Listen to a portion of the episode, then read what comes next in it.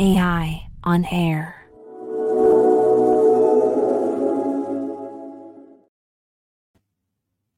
Hola, buenos días. Soy Reyes Justribó y como hemos hecho en anteriores ocasiones, eh, os voy a eh, llevar a través de una conversación súper interesante eh, sobre inteligencia artificial. Es el tercer episodio del podcast AI On Air y las otras veces, como recordáis, en el primer episodio hemos hablado de, de creatividad y cómo la inteligencia artificial ayudaba a ser más, eh, más eficaces, más eficientes y más creativos. En el segundo hablamos eh, de cómo eh, utilizar la inteligencia artificial para sacar más partido de los datos y hoy vamos a hablar de cómo esa inteligencia artificial está cambiando las formas y las maneras en que hacemos las cosas, en tecnología, en marketing, en, muchos ámbitos de, de lo profesional y también de lo personal. Eh, y hoy, para, hablar de todo esto, eh, tengo conmigo a dos grandes del sector, como son José Antonio Martínez Aguilar, CEO de Mickey Science, bienvenido, y Rafael Sánchez, que Rafa, ¿no? Rafa, Sánchez, que para no equivocarme en tu título, es Artificial Intelligence Deep Learning eh, Iberia Lead de Google, de Google, Cloud. Así que nada, bienvenido también. como sabéis por otros episodios, podemos, podéis hacer preguntas en directo. El equipo de McKinsey eh, irá respondiendo y las que eh, se os ocurran después o queráis hacerlo eh, más tarde, lo podéis hacer por, por ¿vale? Pues nada, empezamos ya sin, más dilación. Y esta va para los dos, me da igual el que quiera empezar. ¿Cómo creéis que ha impactado la inteligencia artificial en el desarrollo tecnológico? Y como eso es muy amplio, si lo bajamos un poco más a la inteligencia artificial generativa. ¿Cómo creéis que está cambiando la forma de hacer las cosas? Y si queréis empezamos por ti. Sí. Pues venga, Rafa. Bueno, yo diría que la inteligencia artificial lleva ya con nosotros bastante tiempo, lleva ya eh, muchos años. Y si vemos, por ejemplo, pues, eh, el móvil, que es uno de los dispositivos que probablemente más utilicemos, pues en el móvil tenemos muchas aplicaciones que ya por defecto utilizan la inteligencia artificial, muchas veces sin que nos enteremos. ¿no? Por ejemplo, por la parte que me toca, por la parte de Google, eh, tenemos eh, productos como Gmail, que ya tiene el autocompletado, tenemos el buscador de Google, eh, que, permite búsquedas también con lenguaje natural, tenemos Google Fotos. Quien no ha utilizado Google Fotos, con estas nuevas capacidades que tiene, por ejemplo, para borrar el fondo, alguna foto mal, borra el fondo, es decir, estas, estas aplicaciones pues ya llevan, ya llevan con nosotros. ¿no? Em, y, bueno, ya digo, es, algo que ya está embebido, que, lleva con nosotros eh, muchos años, y lo nuevo es la inteligencia artificial generativa, y es lo que estamos experimentando últimamente, que también está empezando a introducirse en nuestras vidas. ¿no? Eh, hace un año apareció una aplicación muy conocida que es ChatGPT, que es, una aplicación bueno, que es, nueva, pero ya utilizamos una tecnología que, que, existía hace tiempo, que son los, eh, que son los transformers. Y ChatGPT pues, es, eh, o, bien u otro tipo de asistentes, como por ejemplo el de, el de Google, eh, BART, pues son, son, asistentes que también nos están ayudando en nuestro día a día a, hacer las cosas. ¿no? Entonces, bueno, es algo que ya está impactando, que va a continuar y, bueno, y yo soy muy optimista con esto. Creo que nos va, nos va a resolver muchos temas y, no, y, nos va a ayudar a hacer la vida, a hacer la vida mejor. Sí, bueno, eh, o sea, la inteligencia artificial es un cambio de paradigma eh, desde el punto de vista de la computación y de los sistemas y de los programas, como decía antes de Rafa, del móvil, ¿no? O sea, eh, la inteligencia artificial tuvo la gran explosión sobre todo por el crecimiento de la nube, que la nube lo que permitía es gran capacidad de computación y por la explosión de la cantidad de datos. Al final, cuando utilizamos un dispositivo móvil o un ordenador, pues la cantidad de datos disponibles eh, empezó a crecer, a crecer, a crecer. Con una gran capacidad de computación que nos da la nube, pues eh, eh, los modelos predictivos que se entrenaban con unos pocos datos em, pudieron comenzar a entrenar con millones y millones de datos y su capacidad de predecir cosas empezó a crecer. ¿no? Y cosas que parecían imposibles, pues empezaron a ser posibles. ¿no? un ejemplo, pues los recomendadores de, pues, de YouTube o los recomendadores de Netflix. ¿no? Pues en el pasado tú tenías un paradigma que tenías que poner tus reglas, pon un filtro, es como hacer un filtro. No quiero hacer un filtro, quiero una película eh, de terror de sueca de este tipo. Y ahora, entonces tú ponías las reglas, ¿no? El modelo de, computación de los sistemas era basado en reglas, ¿no? Y lo que permitió la inteligencia artificial es que eh, pues trabajas en predicciones. O sea, tú no le tienes que decir al sistema lo que busca, sino el sistema te, es capaz de predecir lo que te va a gustar. Y eso ocurre en Maps, ocurre en Spotify, ocurre en YouTube, en todas las plataformas. ¿no? Entonces, la capacidad de de, la nube junto con la gran cantidad de datos y la capacidad de predecir, pues nos hemos acostumbrado y cambia cambia el paradigma, ¿no? Porque por un lado te hace la vida más sencilla, o sea, la experiencia de usuario, ya todos esperamos que cualquier aplicación que utilicemos no le tengamos que decir lo que queremos, sino que nos diga, ella nos diga lo que nos va a gustar y encima acierte, ¿no? Facilita, eh, facilita muchísimo nuestra vida desde el punto de interacción. Y luego hay otro valor importante que es el valor de saber lo que va a pasar después, ¿no? O sea, el valor de la predicción eh, pues te permite tomar decisiones ahora sobre lo que va a pasar mañana, ¿no? Eh, estábamos acostumbrados a utilizar la predicción del tiempo, ¿no? Que fallaba o no fallaba, ¿no? Pero el hecho de tener la información hoy de lo que va a pasar mañana nos permite tomar decisiones, ¿no? Y eso pues aplica a todos los procesos corporativos, ¿no? Y cambia, cambia, cambia, cambia el sistema, ¿no? Por ejemplo, en Google Maps, pues, ¿cómo va a ser el tráfico cuando yo vaya a pasar por José Abascal eh, por la mañana o qué es lo que debería hacer mañana y también a, nivel de procesos corporativos, ¿no? Este cliente va a terminar comprando o este cliente va a pagar su préstamo o no lo va a hacer, ¿no? Entonces, la inteligencia artificial es un cambio de paradigma eh, de cómo se utiliza la información a nivel usuario, desde el móvil o desde las compañías, eh, y, y, cómo interactuamos con la tecnología realmente, ¿no? Y bueno, la inteligencia artificial generativa pues es un paso más, ¿no? A, raíz del transformer, ¿no? Y de la gran cantidad de datos disponibles, o sea, porque al final eh, eh, lo que han hecho eh, pues BART o lo que ha hecho ChatGPT, OpenAI, pues leerse todo el texto, como digo yo, se ha leído, imagínate que hablas con alguien que se ha leído todos los libros que se han escrito en la historia, pues eso es lo que ha hecho. Entonces sabe mucho, tiene muchas palabras. Entonces, está dando un nuevo paso desde el punto de vista del tipo de problemas que resuelve, ¿no? que son, desde luego, el cómo interaccionas con la tecnología. ¿no? Pues los interfaces conversacionales que eran complejos, ¿no? y pues muchas veces cuando hablabas con un call center ¿no? y te salía un prompt, ¿no? Pues si quieres hablar, eh, opción 1, opción 2, opción 3, pues la inteligencia artificial generativa desde luego resuelve todos los temas conversacionales, ¿no? Porque ha leído todo, es capaz de dar todo tipo de respuestas y luego tiene otra cosa adicional, es que es capaz de crear, ¿no? Diverge, ¿no? Y es capaz de crear nuevos textos, es capaz de crear nuevas imágenes, y es capaz de crear nuevos vídeos y conceptos y ideas, básicamente combinando todo lo que ha leído, como ha leído todo, todos los libros de, la historia, ¿no? Entonces, pues va a ser el siguiente cambio, o sea, la inteligencia eh, artificial predictiva eh, ha facilitado nuestra vida, ¿no? Porque es capaz de con la información ayudarte a tomar decisiones y la generativa va a generar muchísima variedad, ¿no? Y, todo y va a cambiar la interacción que tenemos con la, con la tecnología. Pero bueno, las dos van a seguir siendo muy importantes. Ahora estamos en una fase muy eh, inicial, muy fuerte de, la generativa, pero todo lo que es predictivo va a seguir creciendo porque eh, facilita eh, nuestra vida como usuarios y facilita los procesos empresariales. Está claro.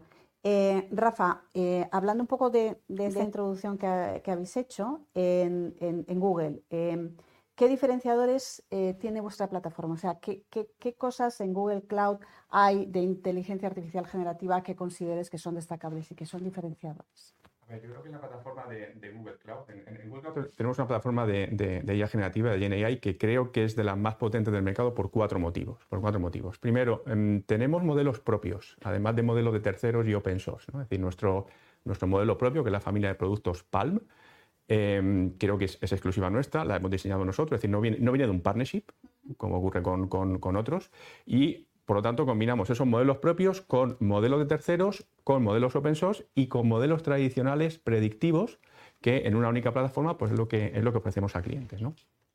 Esa es la primera diferenciación. La segunda es que mm, el hardware, ahora con la IA generativa, se ha convertido en un elemento muy importante. O sea, el, tema de utilizar GPUs y TPUs, estos modelos de IA generativos son muy potentes, pero requieren muchos recursos a nivel de, a nivel de hardware. En Google Cloud tenemos 13 tipos de aceleradores disponibles. GPUs, 9, y TPUs, que son unidades especiales para... para... Sí, GPUs, que son, digamos, los aceleradores tradicionales para, eh, para modelos de Machine Learning, para otro tipo de aplicaciones. Tenemos nueve, tipos de, tarjetas y las TPUs, que son unidades específicas de procesamiento de tensores que se utiliza mucho en el campo de la IA generativa, pues tenemos cuatro, ¿no? total, en total 13. Eh, luego, la tercera diferenciación es que em, tenemos productos construidos a base de IA generativa, uno para búsqueda, otro para conversación, otro para eh, documentación que incorporan IA generativa y creo que son exclusivos dentro de la, dentro de la industria. Y por último, para desarrolladores tenemos un, SDK unificado que lo que permite es que dentro de la misma plataforma tú puedes em, entrenar modelos, desplegar modelos tanto predictivos como de IA generativa dentro de la misma plataforma. Entonces, esas son las, las diferencias que, que yo destacaría dentro de Google Cloud. Y siguiendo un poco con, porque ya lo habéis apuntado, eh, eh, ¿qué, papel está jugando la inteligencia artificial en el desarrollo e implantación de nuevas tecnologías? ¿Habéis apuntado algo por ahí, eh, José Antonio? Sí, eh, bueno, yo creo que eh, la inteligencia artificial pues llegará a todos los sectores y a todas las industrias. pues si pensamos en la digitalización ¿no? y la tecnología, pues hoy ninguna empresa piensa que no pueda ser digital, ¿no? Todas las empresas de una manera más rápida o más lenta pues van incorporando procesos digitales eh, dentro de los procesos generales de la compañía, desde el proceso de marketing digital, el proceso de captación, la automatización de los procesos de back office, eh, la, gestión de proveedores. O sea, la digitalización es un hecho. Entonces, igual que las compañías se han digitalizado cada vez más, también se están convirtiendo en lo que llamamos data centric. ¿no? Data centric significa que ponen el dato, muchas veces conseguido a través de los procesos digitales, en el centro de la, de la organización. Y una vez que son data centric, se pueden convertir en AI centric ¿no? o IA centric, ¿no? centradas en AI. Y eso al final va a venir definido por el número de procesos que tienen AI dentro de tu compañía. Es decir, pues empezarás pues, eh, por el primero, ¿no? Pues eh, un, modelo de propensión de compra de mis clientes, ¿no? Que es una cosa muy básica. Todas las compañías tienen clientes, tienen prospects y pueden, o sea, este, este prospect va a comprar o no va a comprar. O un modelo de recomendación de productos. ¿Cuál es el producto que va a comprar?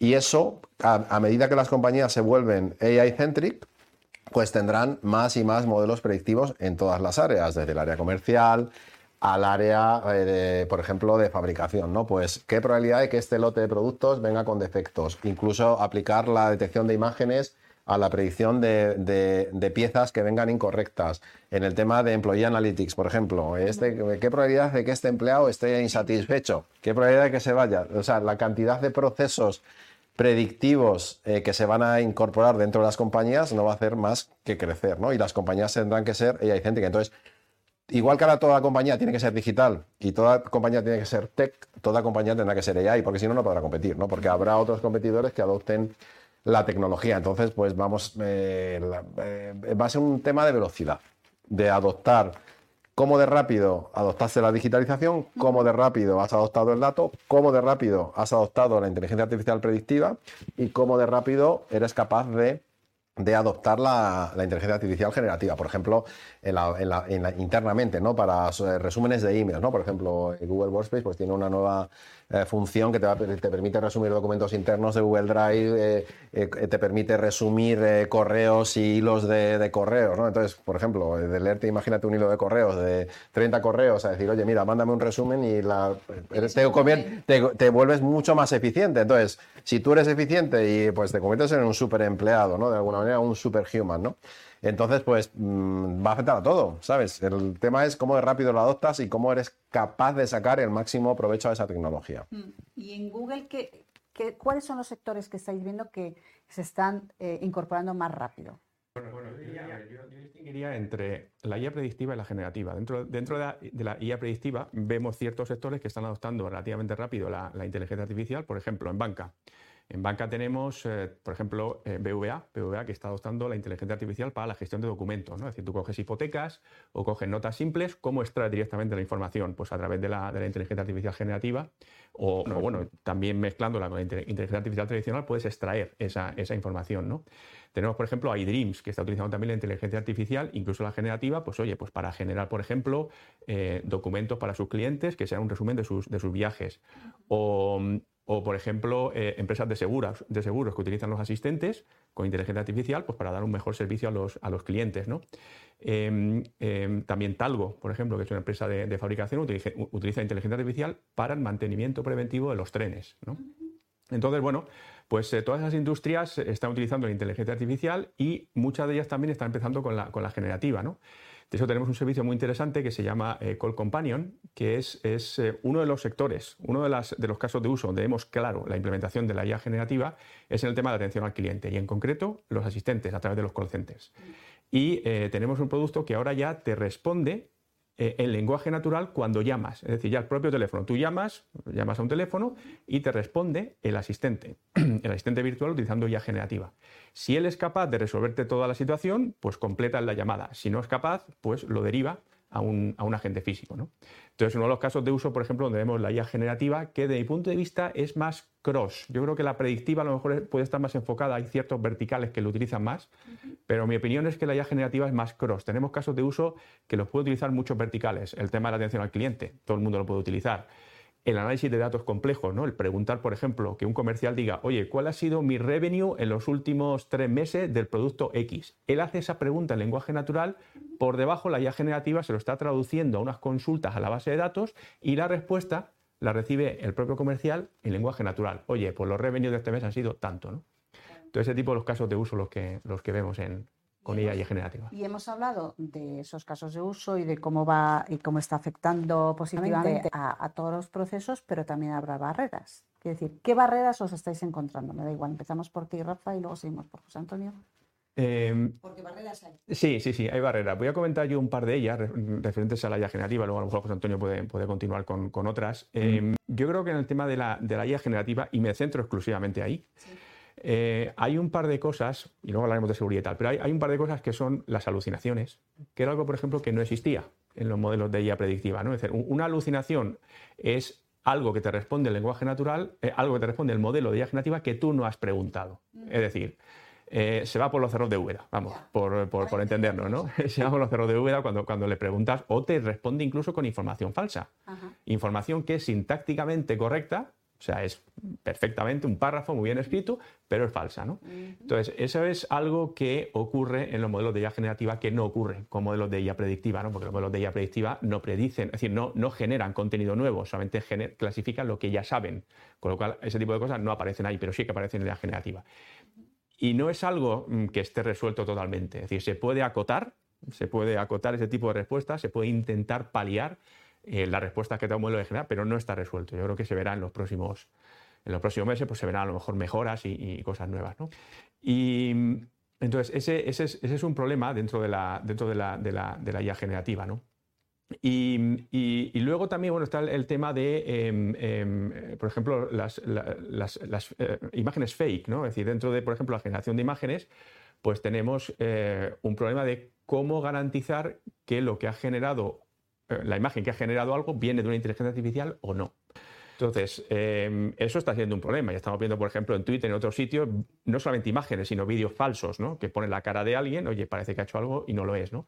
Ahí, afortunadamente, sí que el tema está mm, más centrado y ya se están implementando soluciones para mm, eh, marcar, por ejemplo, en una imagen, de manera invisible, que esa imagen ha sido generada por la IA generativa o no. Entonces, con eso pues vas a poder saber, oye, pues si una imagen es fake o no, o si ha sido, ha sido generada por una IA generativa. ¿no? Entonces, son dos retos que vemos en la, en la IA generativa.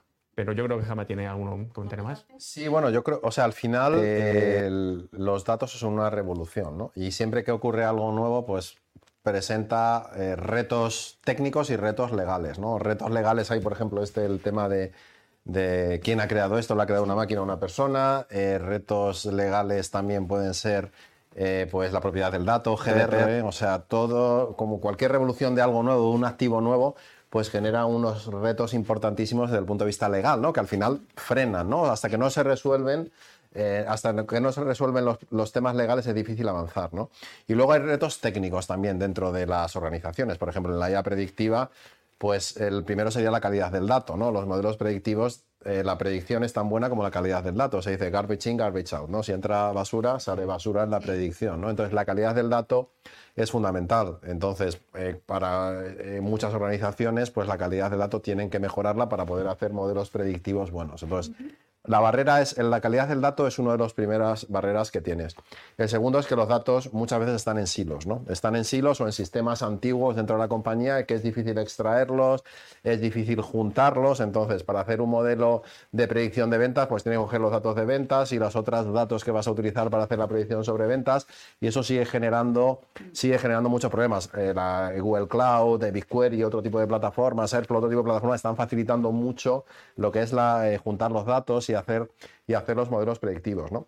luego tienes temas de privacy y security que son muy importantes, ¿no? Pues la figura de, apareció la de Chief Data Officer, cuando el dato empezó a, ser muy importante, apareció el Chief Data Officer, y luego el, DPO, ¿no? El data, el, data, el DPO que mira por el Data Privacy Officer, ¿no? Que mira por el privacy del dato, ¿no? Entonces hay muchos limitaciones también de cómo, eh, quién es el propietario de los datos, que si tienes los consens suficientes de los, de los clientes o de tus clientes y qué tipo de modelos puedes hacer, ¿no? Y bueno, estamos como cualquier fase inicial de, de una tecnología que explota, ¿no? Es como cuando en el salvaje oeste, ¿no? Pues eh, cuando se tomaban las tierras, ¿no? Pues no había ley, era la ley, yo creo que se está empezando a regular, ya hay sheriff, ¿no? Tenemos los DPOs que son como los sheriff, ¿no? Que marcaban la ley en el, en el, en, el, poblado, ¿no? Pero bueno, se van resolviendo poco a poco. Pero hay challenges técnicos importantes porque hay que hacer un, cambio muy fuerte a ser data-centric y a ir a la nube y hay que, eh, que la regulación se tiene que adaptar a la tecnología. La tecnología siempre va antes que la regulación, pero entre todos lo arreglaremos. Y esto podría dar para, para otra serie entera de podcasts, absolutamente. Tenemos, que ir terminando porque ya estamos muy sobre tiempo, pero eh, me gustaría, eh, José Antonio, para ti, eh, ¿cómo ves el futuro de la inteligencia artificial, especialmente aplicada al marketing?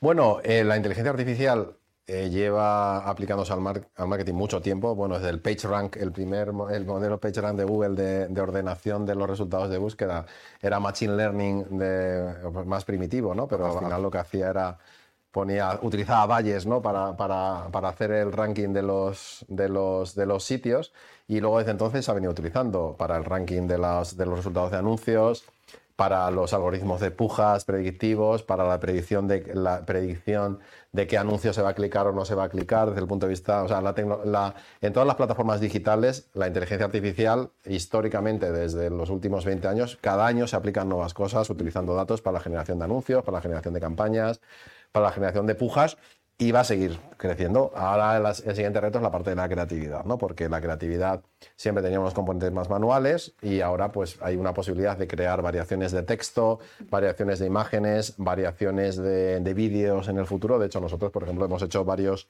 test de, eh, de, aplicar eh, eh, inteligencia artificial generativa para generar variaciones de textos de de anuncios, es decir, mira, este anuncio es mejor que, o estos cinco anuncios son mejores que estos cinco, genérame variaciones de estos cinco anuncios en texto que sean mejores. Y esos anuncios son mejores. Y lo bueno, como decía, como todos estos eh, LLMs, ¿no? todos los modelos eh, de lenguaje, se han leído todos los libros del mundo, pues tienen capacidad para generar todas las palabras que quieras. Es decir, es imposible que generes más anuncios y son capaces, porque como han leído tanto, entonces las posibilidades son enormes. Y el siguiente paso es, es la parte de creatividad, ¿no? Y es donde la inteligencia artificial generativa pues va a tener un punto, eh, va a tener mucho valor. Y, yo creo que irá a más. O sea, con lo mismo haremos mucho más. Se generan mucho más anuncios, mucho más personalizados, con páginas landings, con con, textos personalizados para cada audiencia, cada tipo de cliente. Genial. ¿Algo que te haya quedado hoy en el tintero que no hayas podido decir, Rafa? Eh, a ver, yo, destacaría el tema de realidad generativa. una de las diferencias que hay con otros, con la inteligencia artificial predictiva, por ejemplo, es la, velocidad del cambio. O sea, el cambio que hemos tenido en los últimos 12 meses con la inteligencia es, es brutal. O sea, yo llevo 10 años en Google, llevo 25 años en la industria, vendo el sector telco. Yo no he visto una tecnología que haya evolucionado tan rápido en tan poco tiempo. O sea, lo estamos viendo con los modelos nuevos, etcétera, ¿no? y, bueno, yo, yo, suelo contar eh, las. Eh, hay, una página web que cuenta las novedades que ha habido en inteligencia artificial en los últimos siete días, ¿no? Y déjame que coja la chuleta porque eh, he cogido las, novedades de los últimos siete días, ¿no? Entonces, fijaros, Apple anuncia una solución de monitorización con inteligencia artificial generativa. la semana pasada hubo un congreso en, en, el Reino Unido sobre USA eh, Estados Unidos y China para eh, regular la inteligencia artificial. Google anuncia un modelo Metanet para predecir el tiempo de manera más flexible. Google anuncia un modelo que es AlphaFold, la segunda versión para el despliegue de proteínas. Eh, y la última, hay una empresa, hay, una startup que se llama Lightning.ai que ha publicado un modelo OpenChat 3.5 que es mejor que el ChatGPT y, y, encima más pequeño, con mucho menos parámetros. Todo esto en los últimos siete días. O sea, imaginar si esto lo cogemos de un mes o de dos meses. ¿no? Hace un mes yo di una charla en la Universidad de Oviedo y conté siete, ocho novedades completamente distintas a estas. Y todas ellas relevantes. Y no estamos hablando de que esto es una noticia pequeña, son novedades relevantes. ¿no? O sea que la velocidad del cambio ha sido, ha sido brutal en los últimos pues, días. Eh, ya tenemos que terminar porque podríamos estar aquí toda la mañana, pero hay un tiempo limitado. Así que muchas gracias a los dos, Rafa, José Antonio. Y nada, a todos vosotros emplazaros para dentro de 15 días, el viernes 17, que será el último capítulo, el cuarto capítulo, y donde vamos a hablar de Black Friday y cómo la inteligencia artificial ayuda a los e-commerce a, vender más y a llegar mejor a, a su audiencia. Así que nada, muchas gracias y hasta el viernes 17.